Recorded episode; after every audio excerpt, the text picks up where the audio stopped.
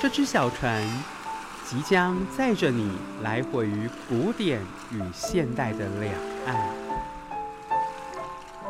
古典小说隐藏珍贵的智慧，现代传奇流淌动人的情怀，台湾歌谣谱出生命的乐章，学习与成长。尽在转角遇见你之宝岛少年游。我是文学摆渡人杨逸晨，我是文学求知者侯以雷，我是文学倾听者 Simon。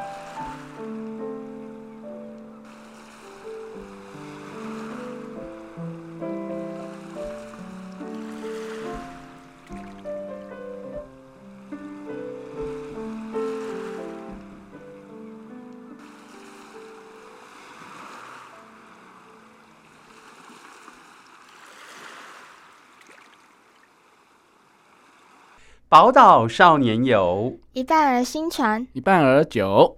各位听众好，欢迎你收听宝岛少年游。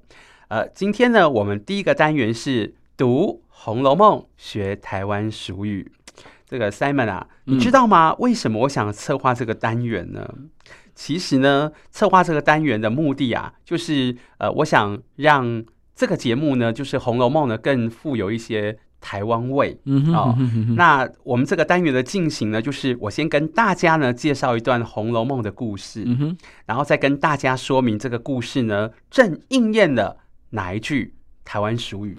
那这样子的话呢，嗯、就让《红楼梦》有台湾味了。哇，真的很好哎！我们以前在看《红楼梦》的时候啊，有时候因为它内容真的很多哦，嗯、然后甚至有人把它当做是红学在研究。对。但是我们觉得有时候因为时间上，或者是哎，真的没有办法了解里面真正的意涵哦，就有有时候只是看到看到比较字面上的意思，很难去了解。所以老师今天。这个单元我们觉得真的很好哦，因为上一次我们有听到，就是诶，结合台湾的俗语啊，让我们更能够了解它里面的意涵。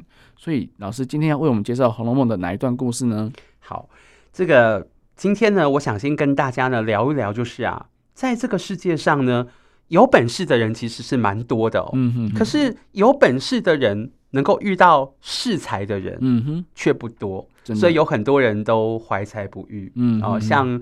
我们大家最熟悉的古代的文人，我想屈原就是一个怀才不遇的人。他这么有想法，这么有抱负，这么有学问，嗯、可是楚怀王跟请襄王呢都不重用他，是哦，所以他后来就跳汨罗江了。嗯、哦，嗯、那么因此呢，有本事的人呢，一旦机会现前的时候，嗯、他一定会好好的把握，是的，积极争取啊，那么才能够一展长才。也没有错哈，其实有时候，哎，自己已经先准备好了，但是。苦无机会展现的时候，对那有时候机会是就是在就是给那种准备好的人，但是你要懂得看得到这个机会到来。所以今天的故事有提到这个吗？哦，今天的故事当然就是我们刚刚已经谈了，呃，做一个简单的铺排了。今天的故事当然是跟、嗯、呃抓住机会是有关的、哦。嗯、哼哼哼那提到这个故事呢，就是呃，这故事的主角哦，她是贾宝玉的丫鬟哦，她叫做小红、嗯、哦。那有一次呢，呃，宝玉呢想要喝茶，嗯，可是身边呢却没有一个人可以使唤，嗯，只好自己去倒了，嗯，那正好呢被小红看见，这小红呢赶紧趋前呢来帮他倒茶，嗯，那么倒了茶呢，当两个人呢正说说笑笑的时候呢，却被另外两个丫鬟，一个叫碧痕，嗯哼，一个叫秋纹，给撞见了，嗯，他们两个呢非常的生气哦，嗯，狠狠的把小红数落了一顿，他说、嗯、你。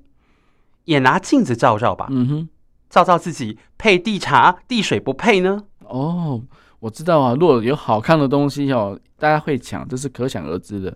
那怎么连做这个事情呢？就做递茶水的工作，大家也会争着做呢？这真的是不可思议哎。对，连做事情都争着做，很不可思议，对不对？哦，嗯，对，这是因为呢，贾宝玉的怡红院里面啊，嗯哼，他的丫鬟是有阶级之分的哦。哦，那么按照规定呢？递茶递水这种事呢，是贴身丫鬟才能做的哦。像小红这种低阶级的丫鬟呢，是没有资格的。哦，原来如此啊！所以连做什么事情都可以看出她的身份阶级。对，哇，那如果只是单纯的做事情，怎么会有人会抢着做呢？对，所以你知道吗？像贴身丫鬟呢，为什么？呃，贴身丫鬟的好处在哪里哦？它的优势在哪里？就是贴身丫鬟呢，通常就是主子将来。小老婆的人选哦，哦，所以丫鬟们呢、嗯、都希望晋升为贴身丫鬟、嗯，所以怡红院里面丫鬟很多啊，嗯、所以丫鬟们呢，呃，大家都削尖了头，嗯、想要变呃，想要晋升为贴身丫鬟哦、嗯，这个竞争是很激烈的。好，我们话说回来，那小红呢，她心知肚明哦，自己确实是越矩了，嗯啊，因为他是低阶的嘛，嗯，他竟然跑去做贴身丫鬟的事情，嗯，他只好低着头呢。由着他们责备，嗯哼，可是心里面想啊，他想要呃往上爬啊、嗯呃，一心想要攀高，嗯哼，他绝不甘心了，一辈子就这样屈居于下位，嗯嗯，所以他时时呢在等待出头天的机会。哦，那皇天应该不负苦心人吧？哦，那是当然的，所幸呢，老天爷还是很眷顾他。嗯哼，那有一天呢，荣国府的大管家。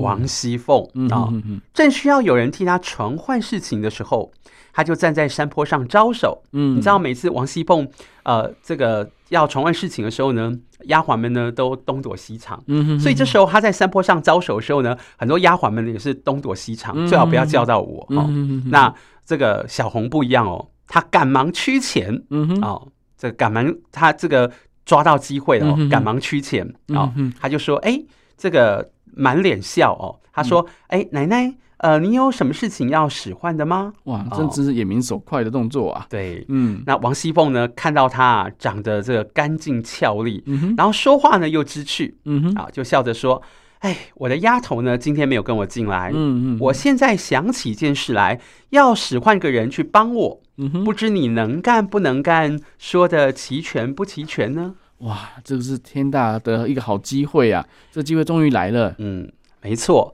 这时呢，小红意识到机不可失。嗯，而这个呢，哦，重点来喽。嗯，他就应验了台湾俗语说的“黑探亲，黑探条”。哇，“鱼探青，黑探条”这句台湾俗语是什么意思呢？哦，它的意思就是说啊，顾客呢要在鱼新鲜。虾活跳的时候去购买，并且赶紧料理食用，才能够吸收丰富的营养。而言外之意是啊，我们做事情呢一定要把握机会，成功的几率才大。否则呢，过了这个村呢就没有这个店了。是啊，是啊，难怪啊，每当有那种大船入港啊，就是那种远洋的渔船来回来的时候啊，新鲜的渔货一送到鱼市场，总是能够吸引大批的抢购人潮啊。大家就趁着鱼还新鲜、虾在活跳的时候赶快购买，那回家之后就可以料理啊，大快朵颐哦。对，所以我们把话说回来哦，这个小红呢，一听到王熙凤的问话呢，哎，她知道机会来喽，嗯哼，她马上回答啊，马上回回说，嗯，奶奶有什么话，只管吩咐我说去。嗯，如果我说的不齐全，误了奶奶的事，凭奶奶责罚就是了。嗯哼哼哼，那王熙凤呢，就把要传唤的事情呢跟她说。小红就立刻去办了。哇，那结果呢？小红把事情办的怎么样了呢？哦，这个小红哦，可厉害的，嗯，她三两下呢就把事情办妥了，嗯啊，然后去跟王熙凤回报。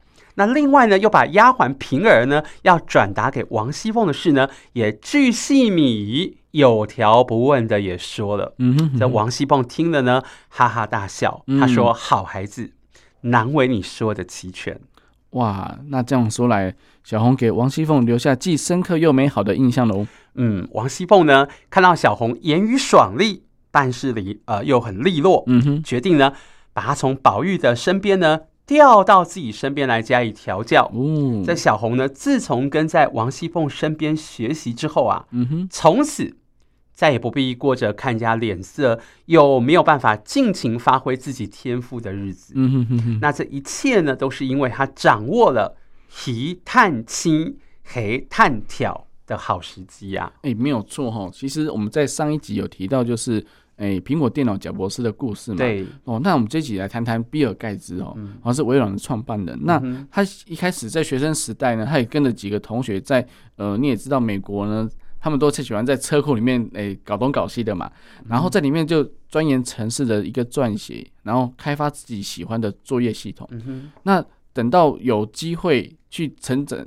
展现出他自己的才能的时候，例如说哦一些诶软体设计比赛啦，或者说有一些公司去要求他们做一些诶就是产品的一些研发啊，他们就赶快积极的去参与去投入哈，然后直到最后有公司要投资他们来开发这个软体的时候，他们就真正的把自己的才能全部都展现出来，然后就开发出诶就是全球都通用的一个微软系统哦。嗯。所以我觉得其实。把握时机是一个非常重要的，但是也要准备好自己的能力。是，嗯，你说的没错。所以在这里呢，啊、呃，我要特别提醒大家，把握时机做事呢，固然成功的几率很大，嗯哼，但别忘了，前提是啊、呃，这个平常呢要累积自己的实力，嗯，或者找到自己天赋加以练习。嗯哼哼，没有错，没有错。所以我们再来复习一次哦。好，一探七，黑探跳。好，谢谢谢谢奕成老师读《红楼梦》学台湾俗语，我们下次见。接下来呢，我们要进行的单元是在校园里摆设瞎掰旧货摊。嗯，以雷，你知道什么样的故事是最具有渲染力，而且能够引起听众的共鸣吗？嗯，我觉得要让别人感动之前，应该要先感动自己。什么样的故事最具有渲染力哦？嗯，应该是自己的故事吧，因为发生在自己身上，讲起来才会有说服力。是，没有错，自己的故事呢是最有渲染力的哦。嗯，可是现在如果要你说一个影响自己最深的故事，你可以马上说出来吗？哎，现在吗？对呀，这就有一点困难了，让我想一下。嗯，嗯，我想到了。哦。哎，这个很快哦，表示你是还是一个有故事的人。来，我们想听听看，你说吧。这是一个大概在我记得好像是三年级的时候的故事。小学三年级嘛？对，小学三年级，嗯、或者是更小，其实我有点忘记。好。然后那时候我跟我一个很好的朋友去参加一个纸牌轮的比赛，就是之前我们都一起练习很久，嗯、我们为这个比赛也就是。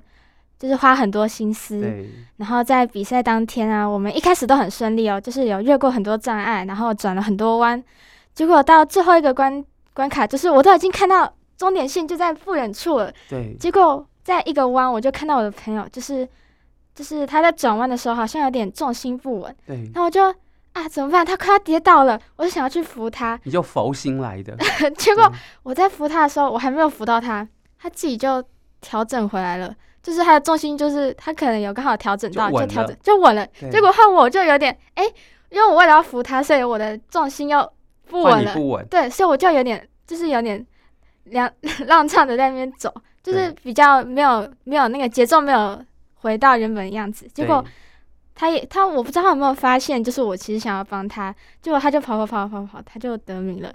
结果我就因为就是那个。想要帮他，然后没有抓好自己的节奏，结果就没有得名。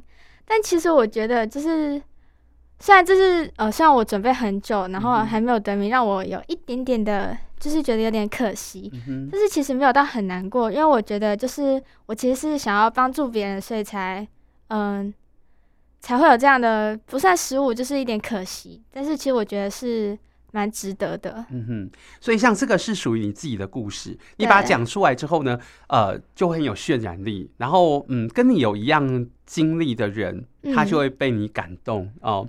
那刚才呢，老师呃希望说你讲一个自己的生命故事的时候，你一开始是讲不出来哦。其实很多人对很多人都跟你一样，要马上说一个。影响自己最深的故事，其实还真的不容易呢。嗯，所以平常呢，就要多多回顾自己的呃成长经验啊，或者是常常有反思的习惯，为自己建立故事抽屉，嗯、让自己成为一个有故事的人。可是会打动人心的故事，应该都是一些知名的成功人士的故事啊，像是贾伯斯啊、郭台铭啊那些，谁会想听我的故事啊？哦，这个你就错了。其实呢，最能打动人心的故事呢，是自己的故事，因为其中呢有自己真实的经历。嗯，另外呢，与其说那些知名人士成功的故事啊，不如说自己挫败的经验。嗯，比如说呃，这样来讲的话呢，呃，更能够产生教育的意义，或者是呃疗愈人心的力量哦。那一樵老师这样说来，你今天要跟我们分享的这篇瞎掰救祸摊的故事，是不是就是跟故事的人自己的亲身经历有关呢？没错，这篇故事呢叫断尾虎爷。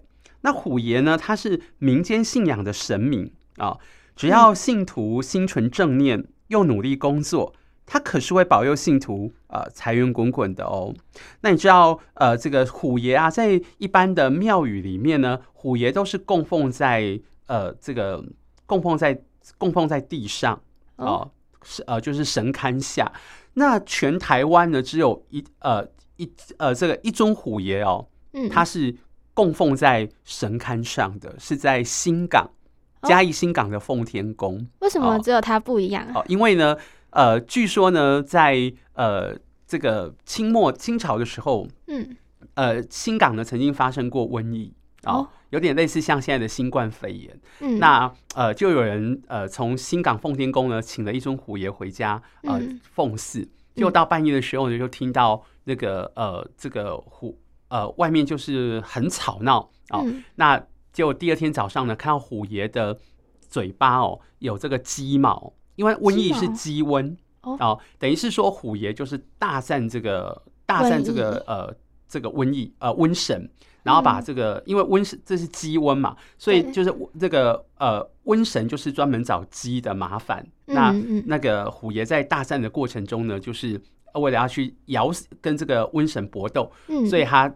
当然，过程中不得也会伤害到一些鸡，所以他嘴巴就有那个鸡毛。嗯、那也从此以后呢，就是呃新港这地方的呃瘟疫呢也就平静下来。所以因为这样子呢，才把虎爷呢呃供奉在神龛上面。哦，原来如此。嗯哼。那这篇断尾虎爷跟说故事的人他的今生经历有什么样的关系呢？当然有关系啊！你还记得上次我们提到夏若迪被公司解雇之后？呃，家里的经济陷入危机的事吗？哦，记得啊。嗯，有一句话说呢，“贫贱夫妻百事哀”哦。嗯，这个夏若迪呢，被公司解雇之后啊，就常为了钱跟他老婆吵架，他老婆呢还对他酸言酸语的。啊，失业已经够惨了，如果还没有办法得到家人的谅解和支持，那要怎么过日子啊？那当然日子就很难过喽。哦，嗯、这个有一天呢，他老婆跟他要钱，要缴电费。他从口袋掏啊掏，掏了老半天，结果呢，只掏出一张五百元跟两张一百元的钞票，嗯根本不够缴电费。然后他又继续掏啊掏的呢，就掉出了一枚十元的硬币。可是那一枚硬币呢，是被人钻个呃钻了一个洞的硬币，然后就是一个破洞的硬币。所以他老婆就酸酸的说：“啊，没钱就算了，竟然是个破钱。”啊，于是呢，他气的哦。夺门而出，就是他等于是他的心灵受到了伤害，太难过了。那这时呢，他儿子呢，夏志祥呢，为了让妈妈能够体贴爸爸失业的心情，嗯，不要再给他压力了，并不是说他不想工作，是找不到工作。于是呢，这个儿子呢，就拿起那个破洞的十元硬币，自言自语的开始编起了断尾虎爷的故事。哦，那一樵老师可以跟我们分享这个故事吗？嗯，话说呢，有个叫林炳坤的人，他失业了。嗯、那为了家庭的开销呢，啊、呃，跟老婆呢天天吵架。哎，这跟夏若迪一样，哎，原来夏志祥是拿自己的故事说故事啊。对，他是拿自己家里的故事来讲哦。嗯。那么林炳坤呢，他到处求职都不顺利。嗯啊，人家嫌他年纪太大了哦。他想到家庭的开销呢，嘿，忽然灵机一动，就抱着之前呢从河边捡来的一尊断尾虎爷，嗯，再外加一个赛钱箱，啊、呃，四处呢向人假募捐之名啊，行乞呃这个乞讨之事啊，好惨哦！会有人乐捐吗？有，有个乞丐呢，他捐了一枚破洞的十元硬币。哎，这枚硬币是圣洛迪的那一枚吗？嗯，对呀、啊，这个讲自己相关的故事哦，才能够打动人心嘛。然后呢，这林炳坤呢，当然不愿意接受啊。他觉得我怎么可以拿乞丐的钱呢？太丢脸了！这不就是、嗯、我拿乞丐的钱，不就是我跟乞丐是同一等的吗？嗯，所以他就退还了这枚硬币。而这枚破洞的十元硬币呢，其实呢已经转手了很多次，拿到它的人呢，对它都非常厌恶。都迫不及待想把它用掉，嗯，那这样说来，林炳坤的赛前箱到底有没有开张呢？关于这个部分呢，我想让大家呢自己去阅读。不过呢，我可以跟大家说啊，这枚破洞的十元硬币呢，最后啊，最后呢，却让林炳坤感到五味杂陈。为什么呢？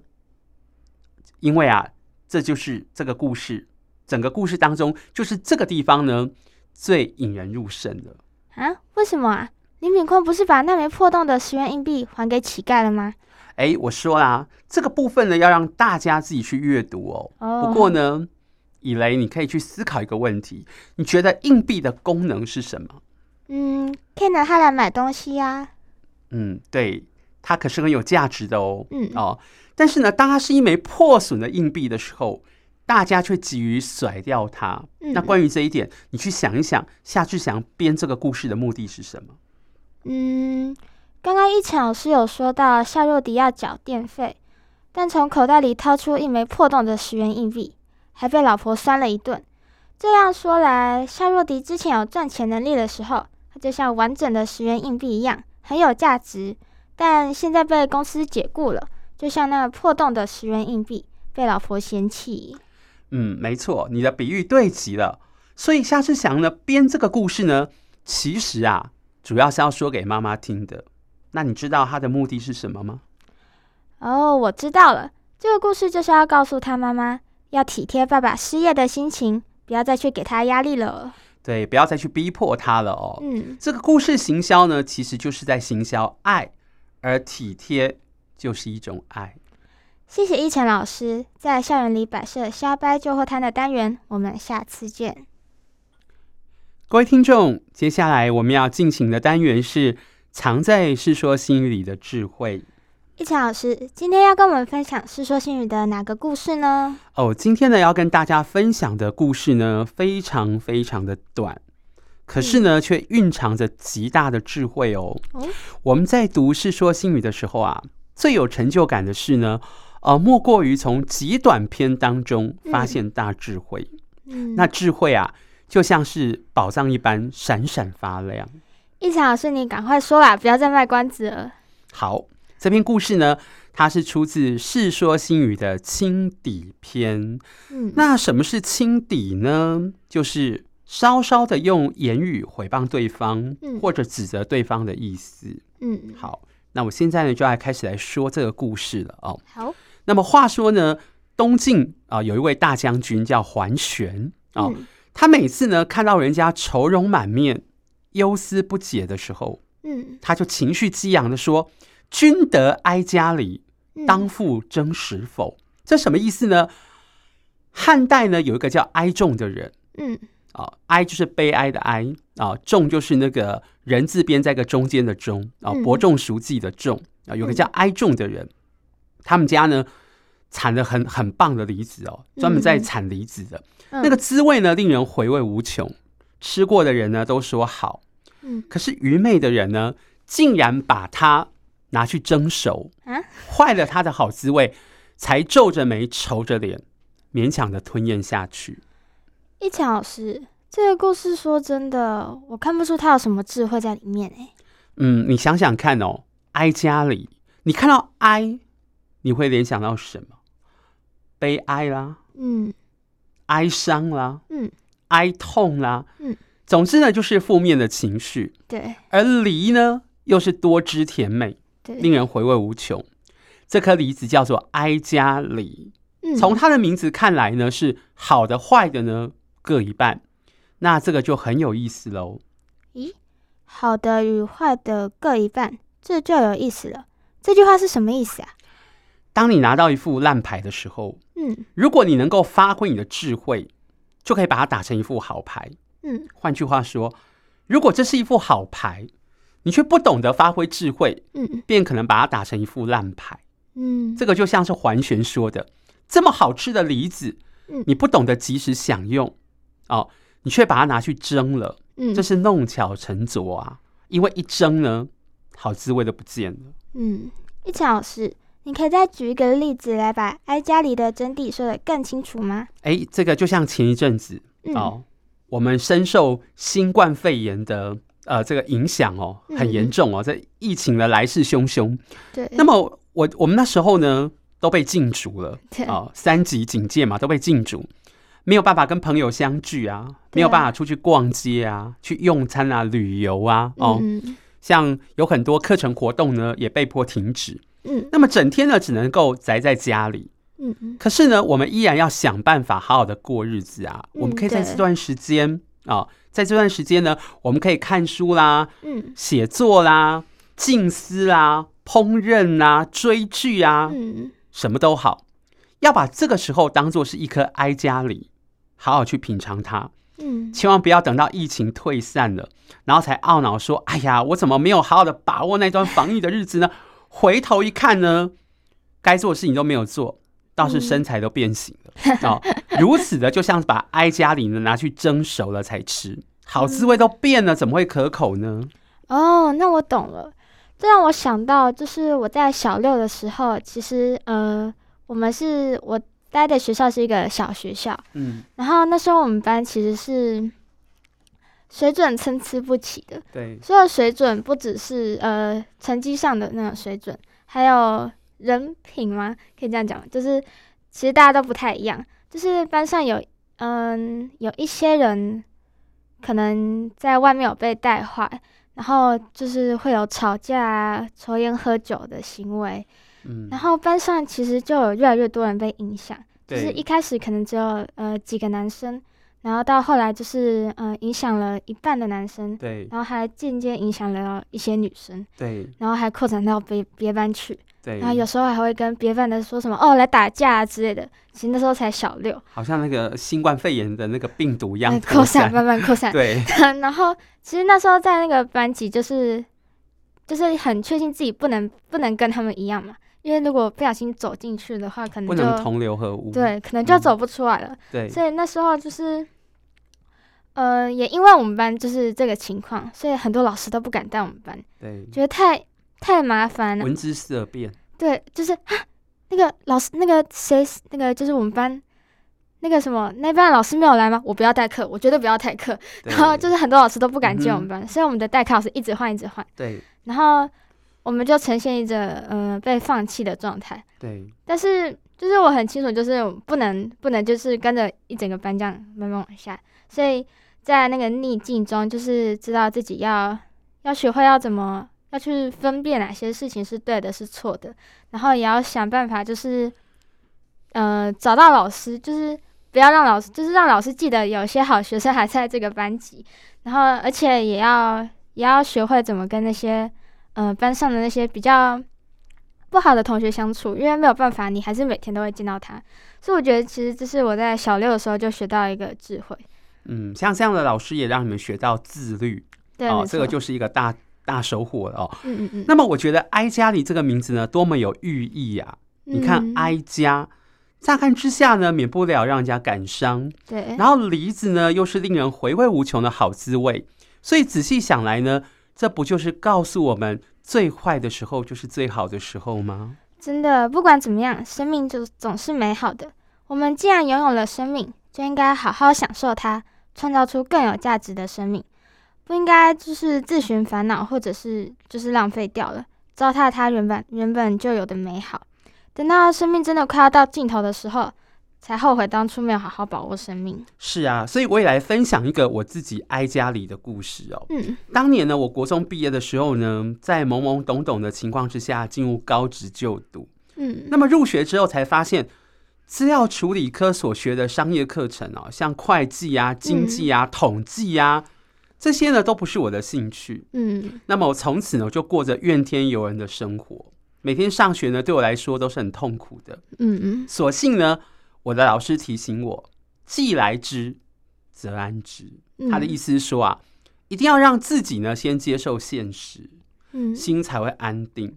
那么心一旦安定呢，才能想下一步路该怎么做。嗯，这就好比用筷子一直去搅动一杯有沙子的水，嗯哼，那沙子因为我们一直搅动，所以就不会沉淀下去，然后水也一直呈现浑浊的状态。对，所以当我们不再搅动它，让沙子沉淀之后，水就会恢复清澈了。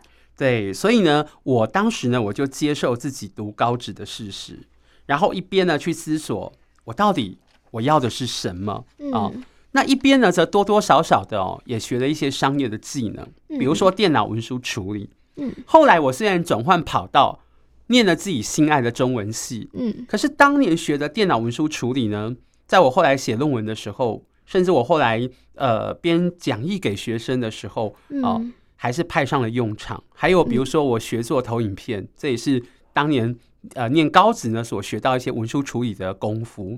所以如此说来呢。我真庆幸我当年有好好的享用那颗哀家梨了。嗯，好，今天我们从哀家梨学到了，即使在困境中，也不要错过困境带给我们的启示。谢谢奕晨老师藏在《世说新语》里的智慧。我们下次见。各位听众好，接下来呢，我们要进行的单元是台湾歌谣与台湾文学的交响曲。今天奕晨老师要为我们介绍的歌曲是哪一首呢？啊，今天这首歌曲呢，叫做。青春悲喜曲，青春悲喜曲啊，它发表在一九五零年。那作词人呢是陈达儒，作曲人是苏童。这首歌曲呢，它一共哦有六段歌词哦。其实这个陈达卢先生呢，他的作品有一个特色，就是你听他的歌曲呢，会觉得好像在看一篇短篇小说哦。就是这六段的歌词呢，你可以看到，就是呃，每一段呢，呃，段跟段之间就像时间跟空间的转移，嗯，然后你可以看到这个呃主角呢，他心境上的变化，嗯，哦，但是因为今天时间的关系呢，我先跟大家介绍前两段，好，那 Simon 就请你呢为大家先解释一下前两段的歌词大意。哎，其实啊，这两段的歌词啊，好，那在讲的就是。一个诶、欸，因为他有讲到白衣嘛，就是讲到一个看护啊，一个护士，嗯，那不可能在医院当中遇到的一，不管是男病人呢，或者是说是男医师也好，就是他可能有有两个之间可能有一些感情上的一些，嗯、呃，就是交流了，对，好，那但是呢，可能没有办法有情人终成眷属，对，那可能会有一些遗憾在手上，但是问题就是一个重点，就是它里面有谈到一个就是。还的诶，心中的家里哦，就是她可能怀孕了。对，那这种情况之下，在那个在那种比较传统又比较保守的那种氛围当中，其实这个状况是很不好的哦。所以其实她也不敢跟人家讲这件事情，因为真的怕丢人哦。那丢脸这事情，所以其实这是在感情上的这个纠结是非常非常深刻的。嗯哼。嗯，那我们现在呢，就请奕晨老师来跟大家来演唱这首曲子的前两段。我刚刚已经解释了大概的大意哦，那奕晨老师也是可以唱的哇，非常的哎投入啊。那请奕晨老师来告诉我们这两这个曲子的创作背景。好，呃，刚才呢在歌词中呢，我们有听到“天深路水地白衣”哦，那这首歌的女主角呢，她其实是一名看护哦。他跟医生呢，因为朝夕相处哦，而有了感情，甚至发生了关系。后来看护呢怀孕了，哦、可是碍于门户不相当，嗯、再者医生呢没有勇气向自己的父母呢提起这一桩婚事，他终究抛弃了看护，选择避而不见。哇，那在在当时的民风这么保守的这种社会风气啊，嗯、未婚怀孕的女人一定会遭受到舆论的批评跟议论呢。那这样子，这个看护之后怎么办呢？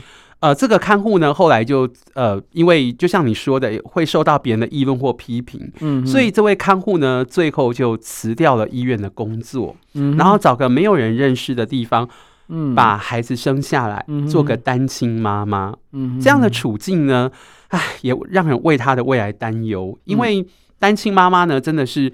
呃，现在的单亲妈妈当然就是社会上因为呃观念啊也比较开放了哦，嗯嗯嗯甚至呃也不会再去议论单亲妈妈什么。可是，在早期的话呢，呃，通常这个社会都会对这种单亲妈妈、未婚妈妈投以有色的眼光。那他们在职场上呢？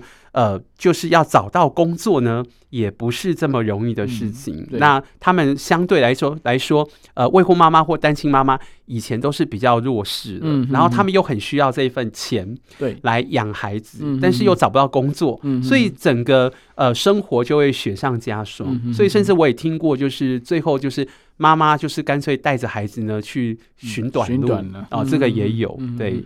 真的，因为在工作上难免会受到一些歧视或者异样眼光。是啊，对。嗯、那这首歌曲是真的，诶、欸，是真实的事事件来改编的吗？呃，是的、哦。不过这首歌曲呢，有两个备受争议的地方啊、嗯哦。第一个呢是地点。嗯哼。这有人说这首歌曲呢，它发生的地点是在嘉义的某一间医院啊。嗯。可是有人觉得说不是啊、哦，这个台南人说不是啊。这、哦、台南人呢要维护自己的。这个在地的文化，嗯，他们说呢，歌词里面呢有一句说“公园喽”，他每他这歌词每一段一开始都是提到公园啊，公园喽，鬼暗迷，公园边斗关堤，所以他们说这个公园路呢，指的应该是台南市中山公园。哦，那公园路旁边就是台南医院。嗯，他觉得这个呃，基于这个地缘呐，哦，这是比较合理的推断。嗯嗯，那另外一个备受争议的是说。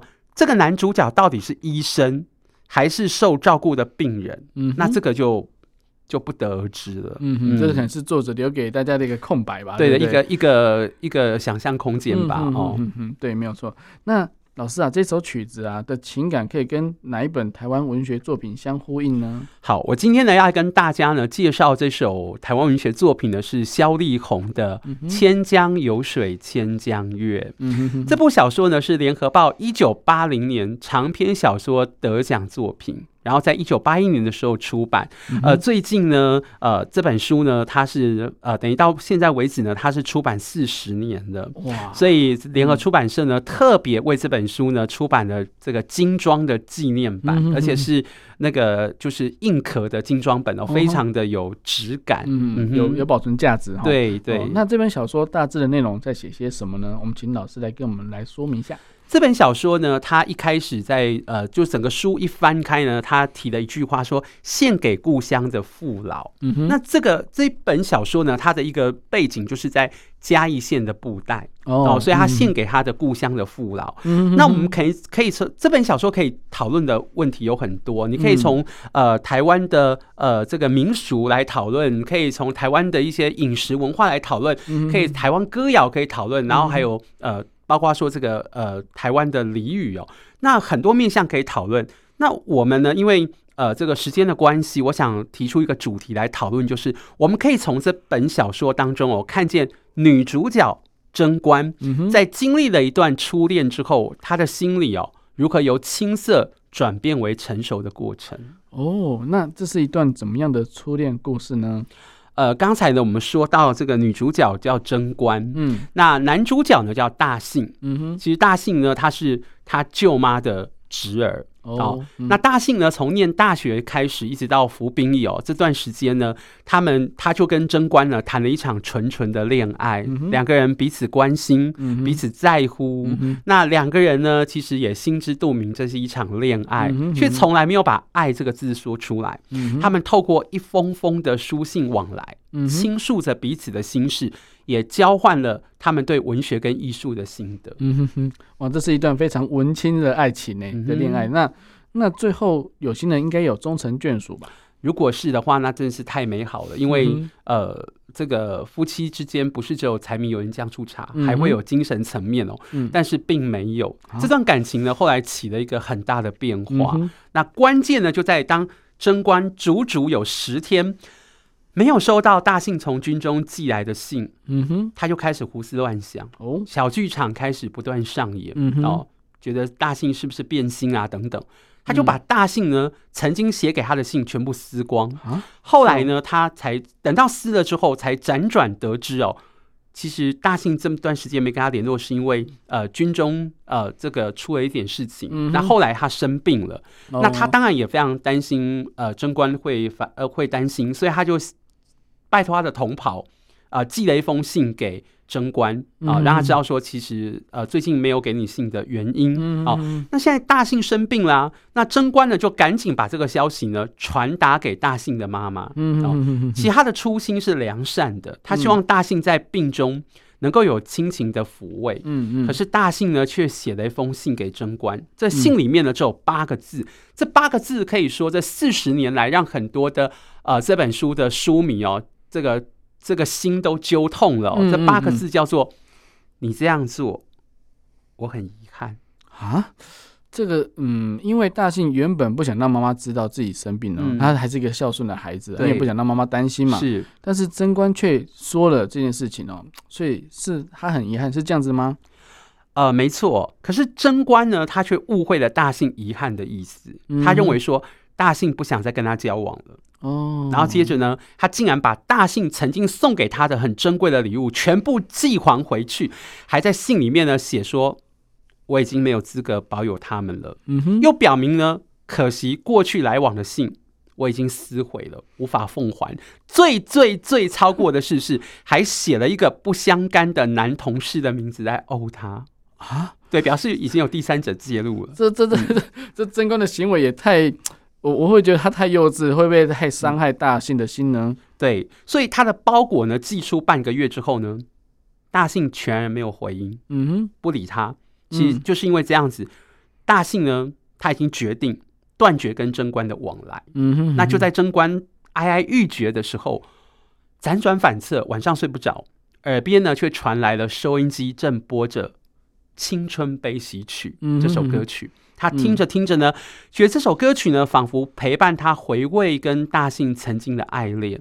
那其实呢，我觉得哦，是贞观自己的心里的小剧场，跟小题大做的行为，嗯，亲手毁了他跟大信的感情。嗯，这一点我觉得非常的认同。嗯嗯，像小说里面呢，有一段话哦，评论他们这段感情，可以说是一针见血。因为这本书出版以来，一直有很多人对于大信为什么要跟贞观分手搞不清楚，甚至觉得大信很无情。嗯哼，那在这个四十周年的纪念版呢？啊，这个四十年来，可能这个作者被读者哈问到疯了，你知道吗？他干脆就在这个呃这个四十新版的四十周年的呃封那个书一打开的扉页呢，他直接呢就点出了这个大信之所以不想理贞观的原因哦。嗯、那呃在书里面呢就有这么一段话评论他们的感情啊、他说呢，大信。起先真是委屈他，嗯，但他不该跟在错，呃，但他呢不该跟着错在后头，嗯哼，那样毁天倒地的，豁然一下退回他给他的所有的物件，他那么大的气害了自己。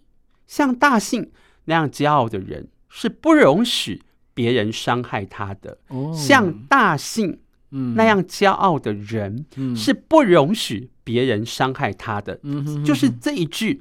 被放在书的这个，就是书本一打开的这个扉页上面，哦嗯、那等于就是说，读者呃，作者就是跟读者说，就是这个原因。嗯嗯嗯嗯，就不要再瞎猜了哈。对，所以我觉得这样子的分手，其实对贞观来说，也也是好的啦，因为他从这段感情当中的领悟啊，足以让他再去寻找属于他自己的真正幸福。哎、嗯，只是说这很感伤，但是也好贴切啊，这种青春悲喜曲。